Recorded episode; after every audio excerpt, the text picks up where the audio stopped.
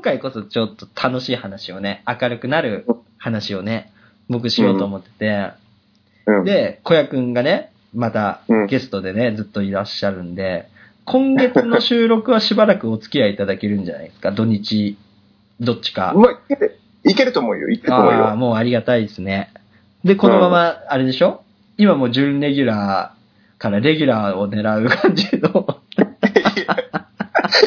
今後どうなるかはわからない。いやわかんないですけどねいやもしかしたら山田さんのあの、ネズミの駆除が終わったら、うんもしかしたら、3人対象になってるかも3しれない。人体制か、もしくは水曜と土日のどっちかなんで、水曜を小屋くんで、週末を山田くんみたいな、半分けをするかもしれないしね。そうだね。そうそうそう。で、場合によっては僕が休みで小屋くんと山田くんっていうパターンをねいやいやいや、いけるかな、それ。山田さんち遊びに行った方が早いね。いや、行った方が早い。近いもん、あなたの家から。だって俺、山田くんと大体収録行くときさ、飯食うぞ、つってさ、まず俺車出してさ、行くんだけど、あ、これ小屋くんちの近くだっていうとこ通るもでも、自転車、自転車で、あの、山田さんちまで、あの、10分くらい着くん。でしょ？い うん。や、俺もそっちの方に引っ越せばいいのかな。ちょっと、集めつくじゃねえの？いや、厚別区がいいけど、でも厚別区からだったら全然車ですぐだしね。うんまあまあ、そうだね。ね、うん今と比べたら。うん。なんでまあ、いずれね、いずれまた、そうだね、対面でやれればいいな。とか、顔合わせてやれればなとね。ちょっとお互いみんな忙しくて今、そうね。死にかけ、死にかけてるやつ一人いるし。はい。で、そんな死にかけなんですけど、うん。あの、昔さ、ちょっと前にさ、死ぬまでにしたい、なん、なんとかのことみたいな、あったでしょ？銃のことみたいなやつ。なんかそのあったような気するな。で、なんかさ、あその、本、本っていうかさ、スケジュール帳があるのよ。死ぬまでにしたいことを書いて、いつ実行して、どういうプランでやるのかを書く本、本っていうか、そういうことを書くスケジュール帳みたいのがあるんだよね。うん。うん。で、そ、れがさ、結構前に流行って。で、僕はそれは買ってないんだけど、それが流行ったってなった時に、僕も死ぬまでになどういうことをしたいかみたいのを考えたのよね。なんで、ちょっと今回は、小屋くんが死ぬまでにしたいことを僕聞きたいなと思って。どうだろう。結構やってんだよね、もうすでにね。土木とかですか？いやいやいやいやいやいや死ぬまでにやりたいことは、うーんとね、あの、やっぱり、ちょっと前だったんだけども、はいはいはいあの、ピアスいろんなところに開けたらどんな風になるんだろうっていう やってた。やってたわ。で、実際にやってみて、顔中穴だらけになって、えー、痛くて、まあ今やめたっていうようなところなんだけれども、ちょっと病気じみてたもんね。いや、いやいやいやうんいや、どんくらいまでいけるのかなっていうような挑戦的な部分はあったよね。ん？一時期。僕のお兄ちゃんも、ピアス一時期あ開けるのハマってて。うん、ボディーアートじゃない、お兄ちゃんは。でなんかさ、ピアスめっちゃ開ける人ってさ、うん。最終的にスプリットターンに行き着くよね。いや、でもあれは痛くて、ダメだやんない無理無理できない、え。ーお兄ちゃんやってましたよ。え、でもお兄ちゃんじゃあ、ヘビみたいな。ヘビみたいなベロをしてましたよ。いやおかしいよ。そこまではしたいとは思わない。あれ、だって、あれは、あの、舌が二股に分かれてるのであって、あれはピアスではない。でも最初ピアス入れてからでしょあれ。ん？下にピアス入れるでしょ最初。うん、そうだねう。ん。で、そっからどんどんさ、過剰になってってベロンってなるんでしょ？うん、それはね、おかしいよ。いや、俺もおかしいなと思ってたよ。あの、実際スプリットターンにしてる人がいたら申し訳ないけども、あれの過程ってとんでもなくえぐいらしくて。あの、あれはちょっとやる気にはなれえない。ー、え、それ、別に、あのピアス以外でなんかさ、うん。やりたいこととかなんか、ないの？でもね、やりたいことっていうのは、もう、すぐやっちゃうんだよね。あーえ、でもなんかさ、自分の手で自分の一人み、一人の手だとさ、うん。届かないこととかさ、環境的に難しいこととかってもうあるじゃん。ああ、ある。だって俺、なんかこう、自分の心臓が止まった瞬間に爆発する装置とかつけてる。そう。いやでもそれできるできるとかにプラスチック爆弾を埋めて。あの、なんか、よくさ、うん。SF ミステリーみたいなやつとかであるやつでしょ？人質にさ、なんか信号に反応する爆薬埋め込んでるみたいな。そうそう、そうそうそうそうそう。それ、それで心音が止まった時に、すごい轟音とともに、広範囲にそう爆発するっていうような機能を自分につけたい。あわよくばそのさ、死後の世界さ、10分くらいさ、俯瞰で見てたいでしょそうだね。だって死んだ後に爆発しても分かんないもんね。自分は認識できないもんね。そうそうそうそうそう。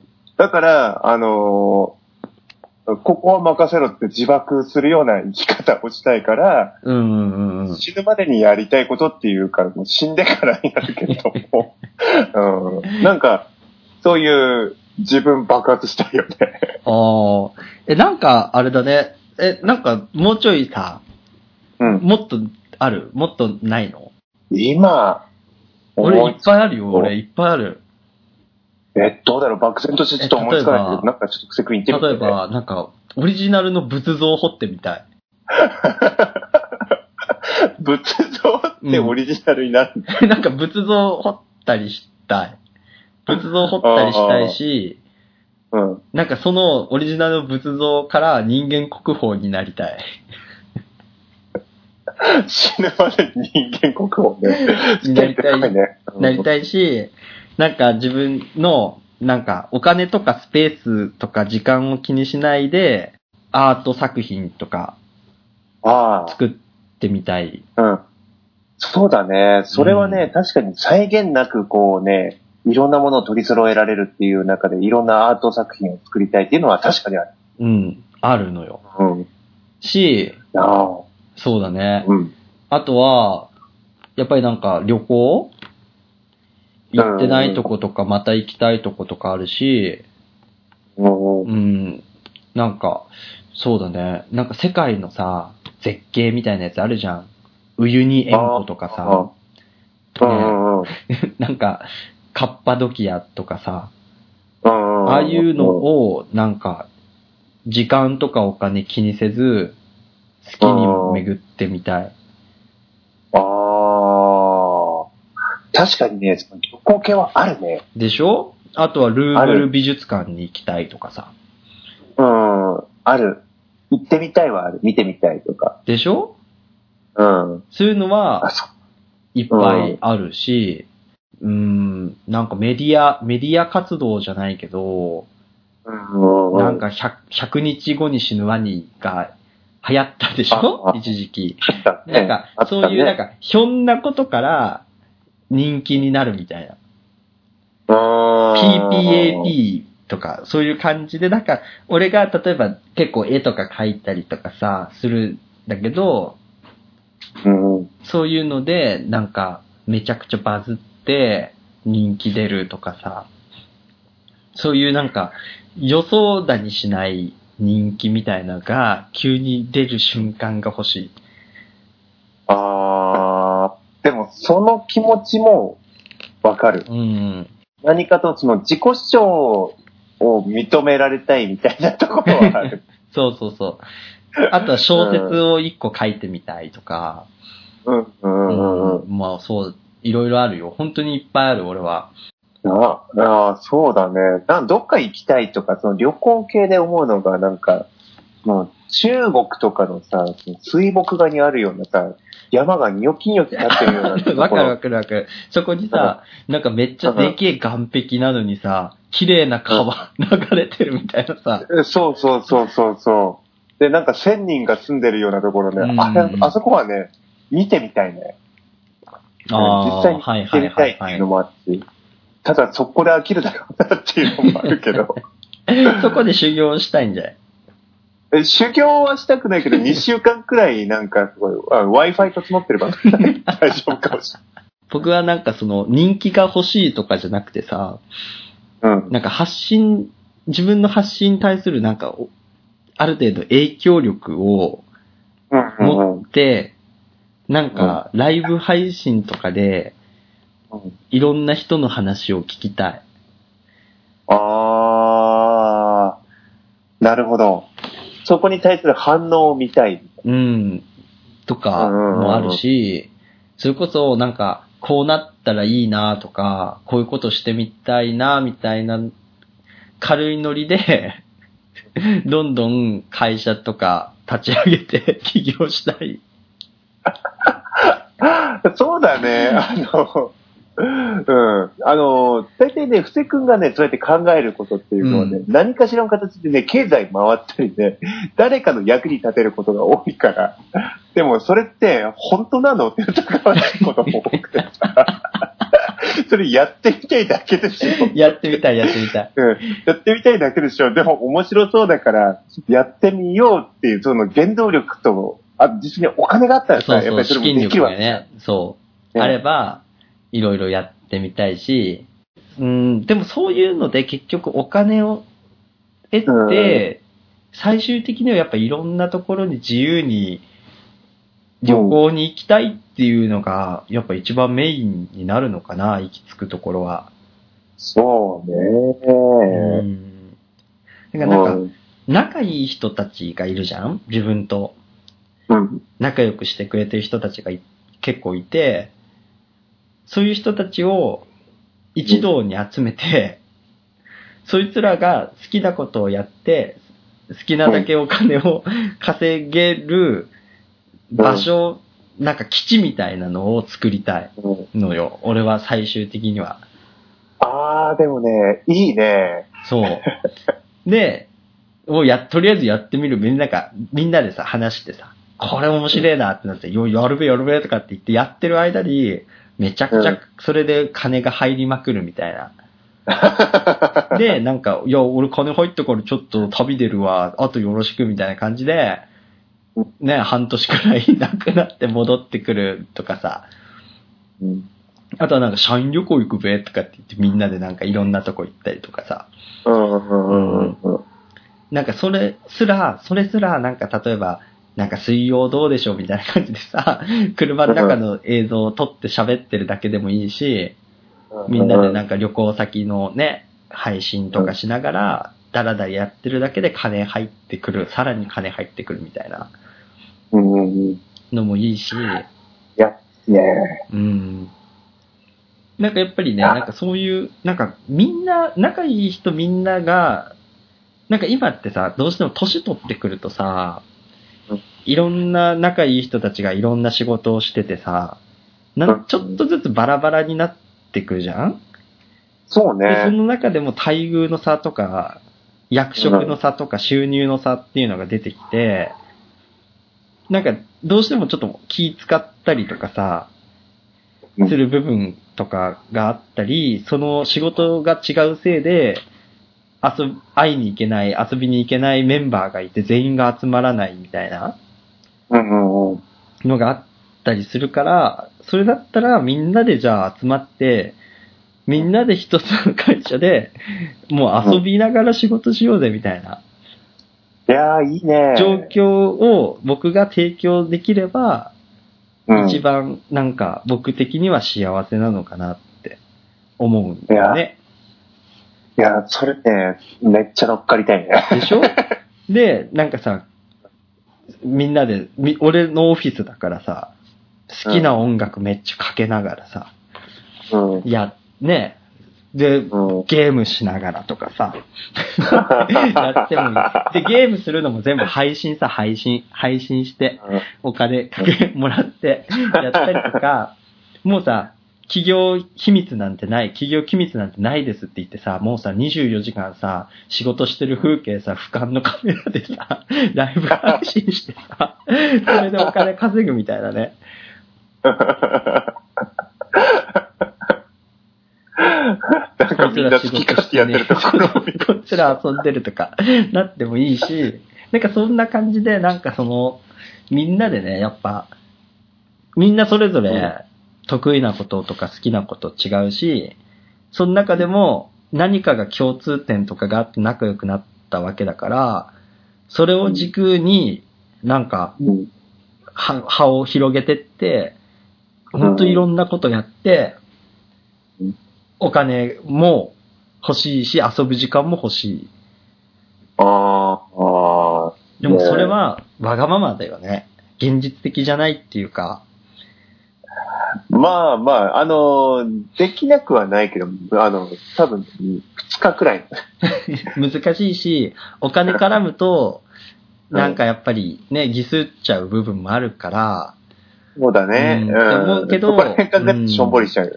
うんそうそうそうそう。でも、僕が仲良くしてる人たちは、僕の中ではやっぱりそういうお金が絡んだとしても、それを持ち逃げしたり裏切ったりするような人は いないと思ってるし、僕は、僕が仮にその仕事を立ち上げて、社長になったからといって、俺社長だから7割取るからな、みたいなことは言わないし、全部均等にする、ししたいから、うん。それだったらもう大丈夫なんだろうなって思ってもいる。うん。そこら辺は、あの、俺も、もう、うん。7割だからなっても、俺は、ああ、そうなのとか言って。いや、あなたはそう言うよ。あなたはきっとそういうタイプなんだけど、うん、僕は嫌だし、あなた以外の人は、いいよって言いつつ、絶対なんか言うかもしれない。いや、言うかもしれないから、俺はそういうのも含めて全部分割がいいのよ。で、結果的に、どね結果的に仕事のバランスが、比重がね、違ってきたとしても、それで給料を分けたくもない。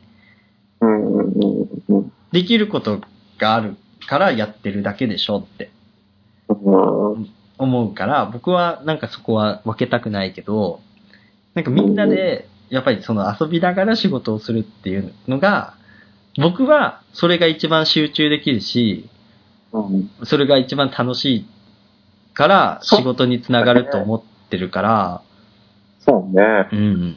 うん。やっぱり楽しくできることっていうのは一番だと確かに思うよ。うん、そうそうそう。だからなんかしたいなと思ってる。あー死ぬまでにね。うん死ぬまでに。死ぬまでにね。うん。俺、今なんか、心臓にプラスチック爆弾を埋めるとか、アホみたいじゃん。いや、いいじゃん、いいじゃん。だからさ、あなたは、だから、心臓にプラスチック爆弾を埋め込む商品を通販サイト立ち上げて、その会社売ればいいんだよ。なんかね、うん。なんか、すごいね。神風っていう名前の。爆発物ってでも売れないよね、きっとね。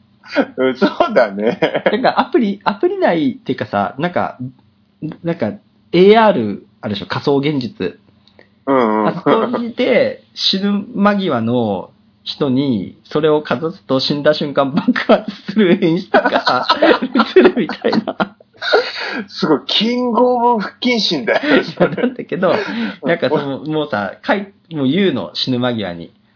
あの AR で、俺の最後を爆発させてくれって。待って、分かってよって分かってよ、じいちゃんって。俺任せてって。で、あの、死んでるのがピー、ピー、ピーって、ピーって、ピーって、こうね、心音なくなった瞬間、ジゴーンって、ピカーって光り始めて、光って。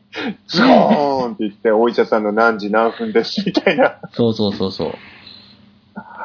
いやーそういうアプリを作ればいい。うん。死亡爆発アプリ。だから、いや、なんかその死亡だけじゃなくてさ、きっとさ、なんか条件付けを自分でできて、その条件になった時に爆発するっていうアラームアプリっていう名称で作って、うん。そこのプルダウンメニューに死亡時っていうプルダウンがあるんだよ。で、目覚ましっていうプルダウンにしとけば、何時に爆発しますかって言って、朝7時ってやったら7時にブワーンって爆発音になって、うおーって言って起きるわけでしょ？そうだね。ってことは、その、例えばコンビニとかのね、監視カメラあるじゃない、はい。監視カメラってさ、そのタイムカードを切った時とかに爆発するとか、そういそうう機能をつければ。ちょっと業務が面白くなるかもしれないちょっね。とね、ちうんょっと面白くなるっていうようなうん。アプリっていう体にしといて、本当は死ぬ時に爆発したいって自分の欲を叶えるために作った。そう。絶対売れないね。いや、売れるって、売れるって。広告つけたら、アプリのお金増えるんでしょ？うん。だったら、広告を見ると爆発力2倍とかさ、書いとけばさ、みんな広告見る。まあどんなのかちょっと見てみたいからね、そこだね。そうそうそう。爆発力ってなんだろうってなるからね。あ 爆破範囲3倍とかそうね。そうそうそう。うんえいいね。そいややりたいよね。そううん、そういうわけのわからんアプリ俺嫌いじゃない。うん、ね。あとなんか FPS 好きじゃん。うん。あなた。なんかさ、忍忍者と侍の FPS 欲しくない？なんかね、ある、あるんだよ。あるの？あるの？あるある。ちょっとやりたい。FPS なのにね、シューティングのはずなのに、なんか、刀とかね、バイキングの斧とかね、そういうのでバトルするようなやつある。でもなんかさ、やっぱさ、その刀使うんだったらさ、その、やっぱ時代劇的な盾みたいなのが大事じゃん？うんそれとやっぱ FPS って相性悪いよね。そうね。振ってジョバーって言って、ワンキルになっちゃうとね。うん。うんだからなんか、やっぱり、でも、和風、和製 FPS みたいなのちょっとあるといいな。まあ、そうだね。あのー武士道ブレードみたいなの欲しいよね。いや、そそれくらいでもはちゃめちゃな方がね、うん。いいよね。そうね。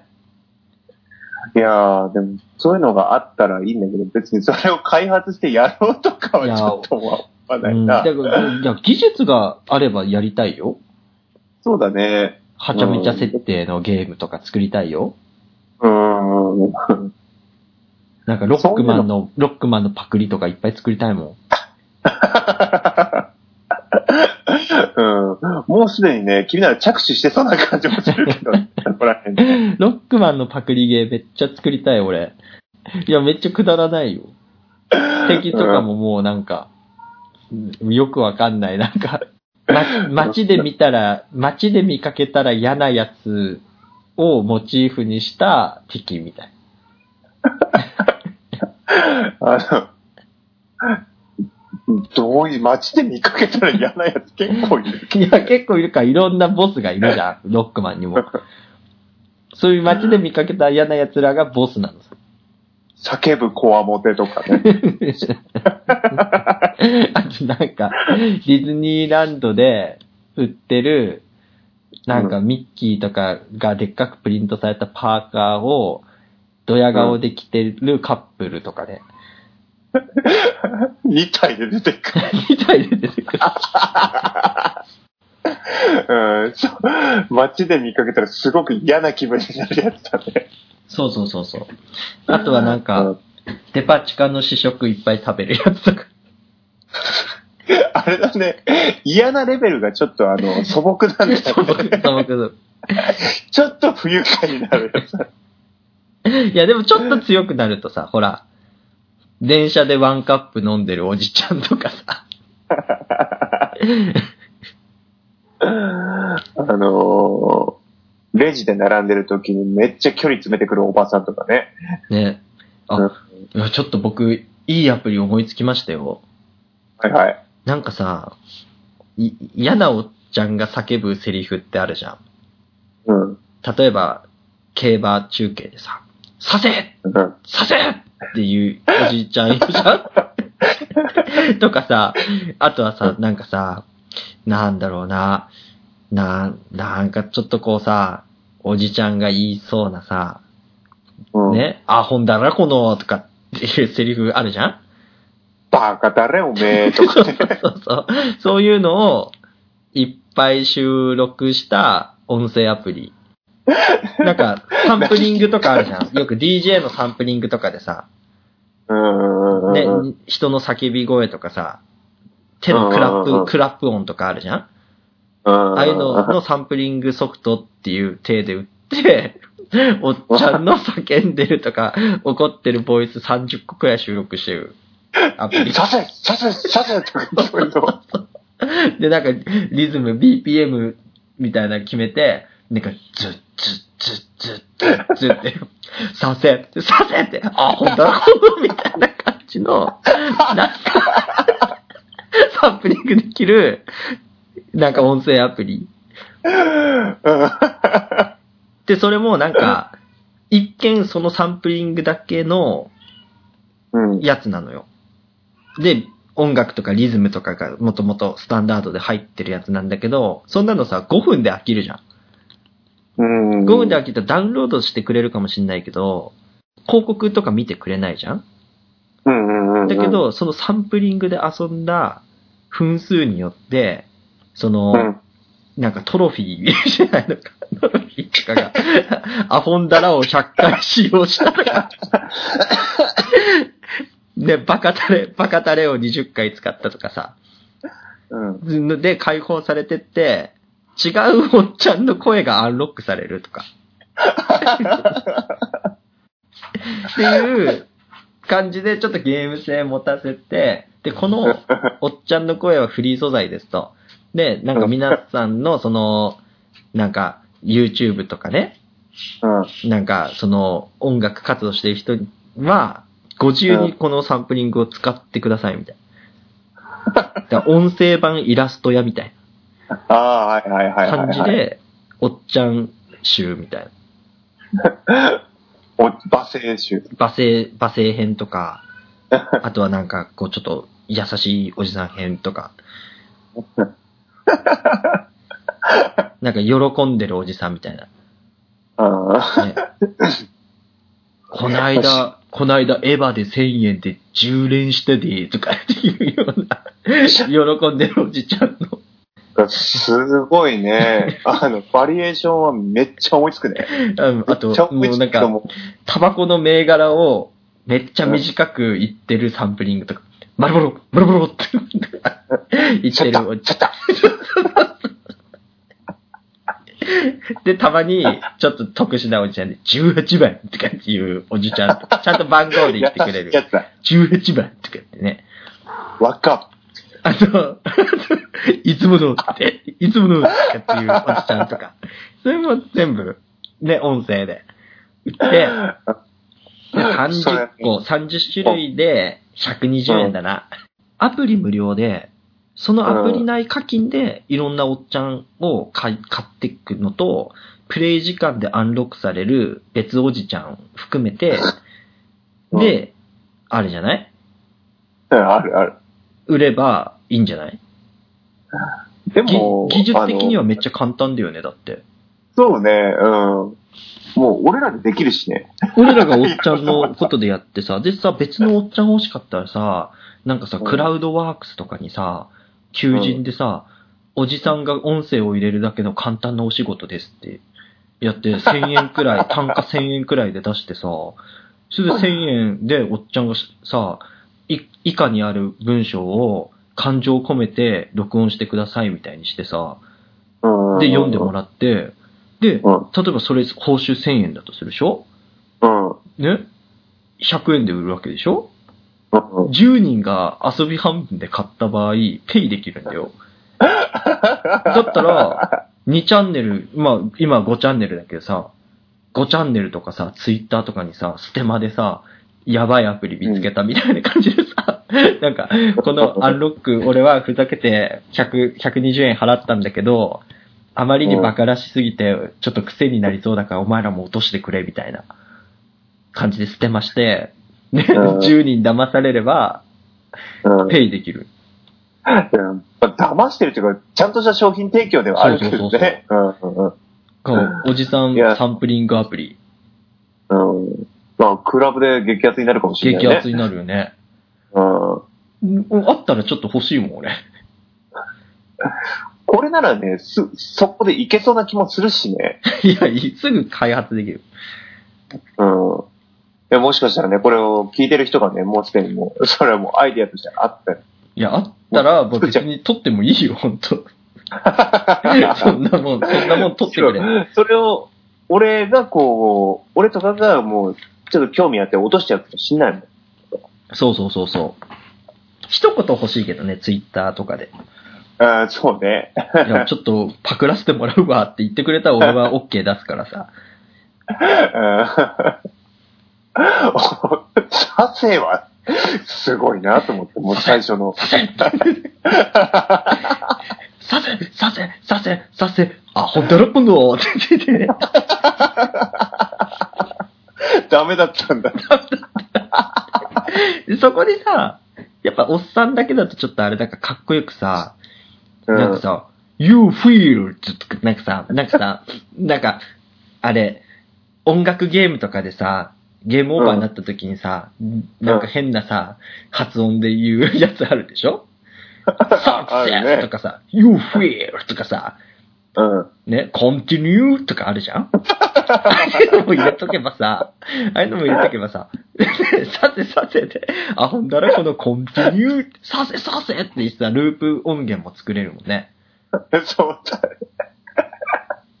でもあでもね、確かにね、YouTuber とかさ、なんかこう、ワイプとか字幕とかペッて出すときにさ、うんうんあの、効果音として、あ、ほんだらてめえこのとか言ったら、やってたらね、面白いしさ、なんかいや、スーパーマリオブラザーズのスーパープレイに乗せて、リミックスしてみたみたいなやつとかでもさ、マリオ走るたびにさせとかさ、う ん音、音も取っ換えるとかもいけるかそうもしれない。そうそうそう。で、なんか、のこのこ踏むたびにさ、18番とかさ、マルブロン、マルブロンって、セッターっていうやつとかも出てくるでしょ？割と需要はあるかも一しれ回ないんかなって思っ、ちゃう一。見すると、うん普通の人から見たらゴミさ。だけど、頭おかしいクリエイティブ思想を持ってるやつからしたら紙アプリ。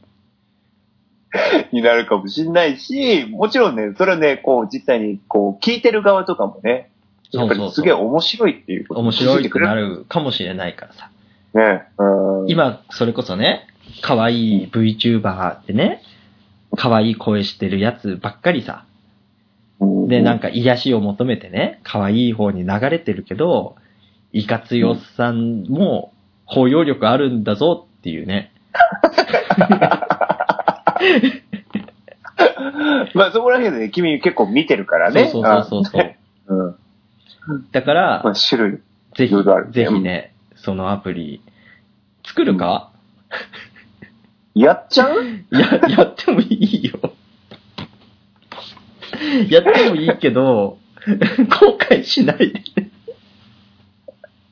あのね、多分、出来上がったものに関しては後悔しないけど、作る途中になんでこんなのを俺考えちゃったんだろうって後悔し始めるかもしれない。いや、その時はもうやめればいいよ、すぐ。うん。でも実際ね、あの、できたもので、その、このボタンを押せば、させっていうふうに、出るっていうふうに考えたら、なかなか面白いもんね。いや、面白いと思うよ、本当に。今さ、音楽の話が出たじゃん？うんうんうんあなた音楽好きじゃん？うん。なんかかっこいいさ、音楽、あるじゃん、いろいろ。うんうんうんうん僕さ、うん。結構ほんと、最近でもないけど、2、3年くらい前からさ、うん。めちゃくちゃ、カンナムスタイルが好きなんよね。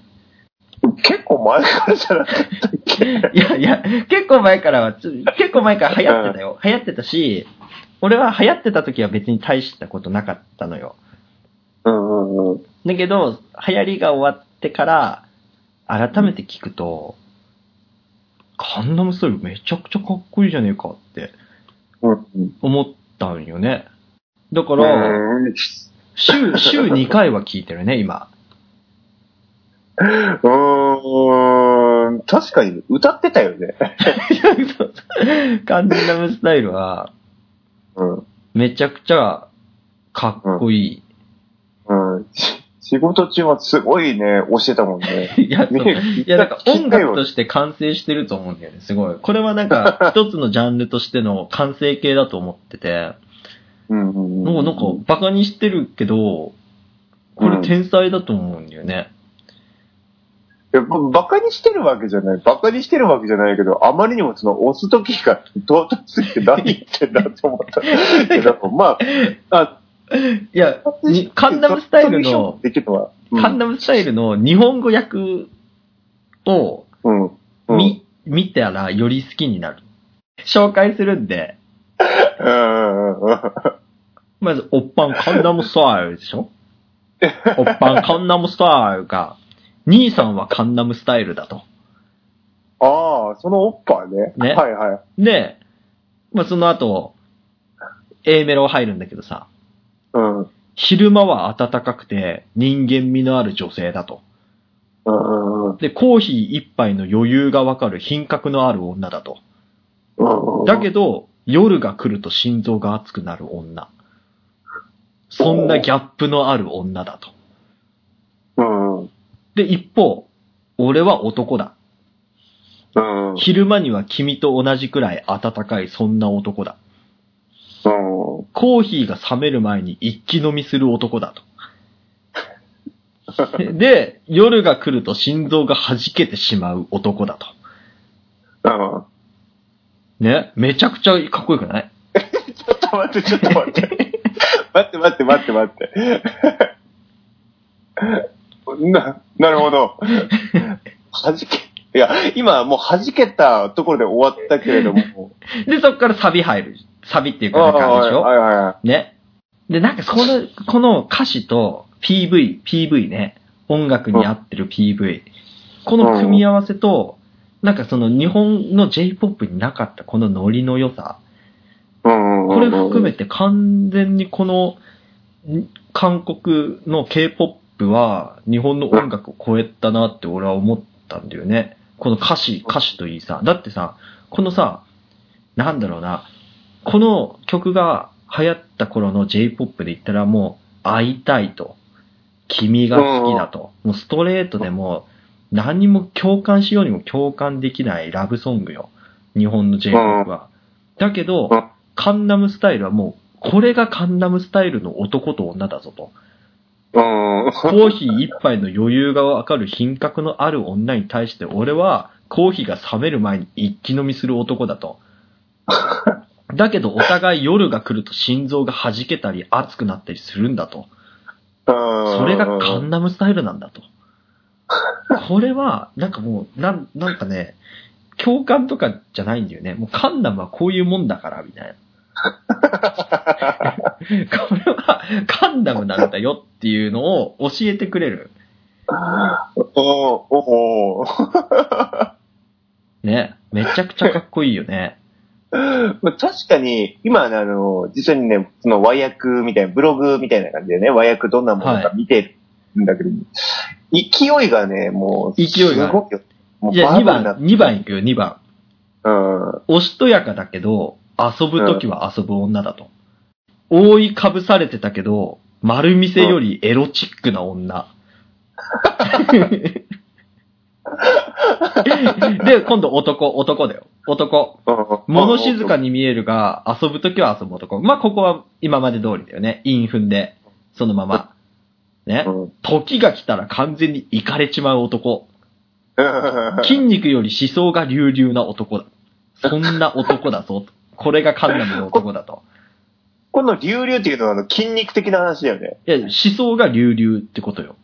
思想が。筋肉より思想が隆々。だから、体はタプタプだけど、かうんガリガリだけど、うん思想はもうビッグだぞと。なるほど。すごくこう男性的だと。そうそうそうそうそう。はいはいそれがカンナムスタイルだと。ちなみに僕はこのカンナムスタイルに憧れて、うん。去年カンナム行きましたからね。去年行ったのカンナム？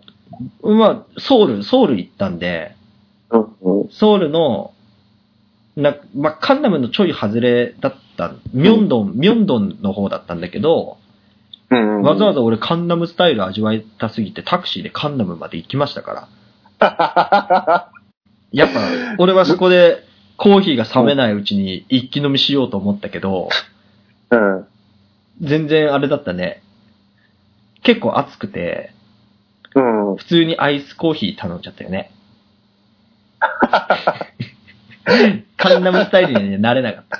いや、それカンナムスタイルではないね。なかったんだよ確か。にね。そう。うん。だけど、ちょっとやっぱね、僕、憧れる部分があって、その、カンナムスタイル、これがカンナムスタイルだぞ、と。うん一方、なんか、俺たちが湘南の風だって言ってる連中いるじゃないですか、一部。いや、まあまあまあ、うん。一部。俺、湘南、神奈川県のね、うん。海のところ、湘南。俺たちが湘南の風だよって言ってる人たちは、パスタ作った女に惚れたと 言っとるんですよ。うんいや、悪くないよ。悪くない。家庭的な女がタイプの俺が一目惚れしようがなんだろうが、俺は関係ないんだよね。うん。だけど、かっこよくなくない？そこに。まあまあまあ。だけどなんか、うん。コーヒー一杯の余裕のわかる女とかさ、うん。時にはエロチックになる女だとかさ、ね、うん品性がある女だけど、夜は心臓が弾ける女だぞとかさ、うん。ね、コーヒーが冷めないうちに一気飲みする男で、筋肉にも思想が隆々で、ってさ、なんか、いかれちまう男だと。言ってる、そねその、ひ男と女の対比をしながら、うん。言っとくけど、これは異常なことじゃないとか、これがカンナムだからって言い切って、ねおっぱカンナムスタイルって言ってるのと、言ってるのと、ね大貧民負けてマジ切れしてるやつ、どっちかっこいいかって話だよね。うん。なるほどね。あのー、保守的、保守的っていう風にちょっと言葉でくくるのは変だけれども、カンナムスタイルっていうのは、もう、相当攻めてると。いや、攻めてるし、前衛的、近代的だよね。うん。で湘南スタイルとカンナムスタイル。言ってしもしくは湘南の風、カンナムの風。どっちがいいかって言ったら、カンナムの方が、うん。やっぱかっこいい。俺は結構前まで正直、ネット民で、喧嘩中に近い思想を持ってた。韓国はダメだと。韓国の人は、なんか日本を嫌ってるし、日本人も韓国嫌ってると思ってたし、韓国はなんかそういう粗悪品ばっかりだと思思ってたけど、実際に韓国行くことで、韓国人は結構その日本人に親切にしてくれるし、街並みもすごく都会的だし、日本よりもその心に余裕があったり、なんかアーティスティックなその建物とかがあって、なんか若者がその街を引っ張ってるっていう、ああ。感じがあってそういうイメージ。パワフル。パワフルだったよ、すごい。ああ。だけど、湘南は、湘南は、なんか、うん。なんかね、うん、スラムダンクって感じ。それ、今思いついたから言っちゃっいや、でもスラムダンク、あれでしょ？だって、た。うん。そこのモデルでしょ？まあまあ、湘南、湘南だね。でしょ？でもなんかスラムダンクって感じよ。う んただ、もう、もう、君はもうカンナムスタイル一択だと。いや、湘南とどっちがいいって言ったらね。え、小屋君は湘南の方がいいの？いや、あのね、今の話をね、聞いてね、これ和訳読んだ、読んだんだ、今。うんうん読んだんだけどもね、確かにね、こういう、なんていう、エネルギッシュなね、ところっていうのは、その当時なかったから、そういった、攻める、どんどん自分からもこう前に行こうとか、そういったことを考えたらやっぱりカンナムスタイルの方がかっこいいっていうのは、今俺は思った。思ったでしょ？思った、実際。湘南の風よりもでしょ、ちょっとね、悔しいけど、湘南の風よりこっちの方がかっこいいって思っちゃったよ。俺。パスタ作る女より、コーヒー一杯の余裕わかる女の方がいいでしょ？うちにあの飲み切っちゃう方がかっこいいな。かっこいいぜ。なあそっち、の方が、まあ、俺のそのスタイルではもう共感しやすいなって思う。パチンコ屋の景品持って謝りに行く男よりもさ、うん。ね、時に行かれちまう男の方がかっこいいね。いや、そうそう、思想が流々の方が、俺は好き。でしょ？そういうことなんだよね。そっちの方が俺憧れちゃうもん。憧れちゃうし、そうありたいと思っちゃうもの。いや、でも俺こういう歌詞だとは思わなかったね。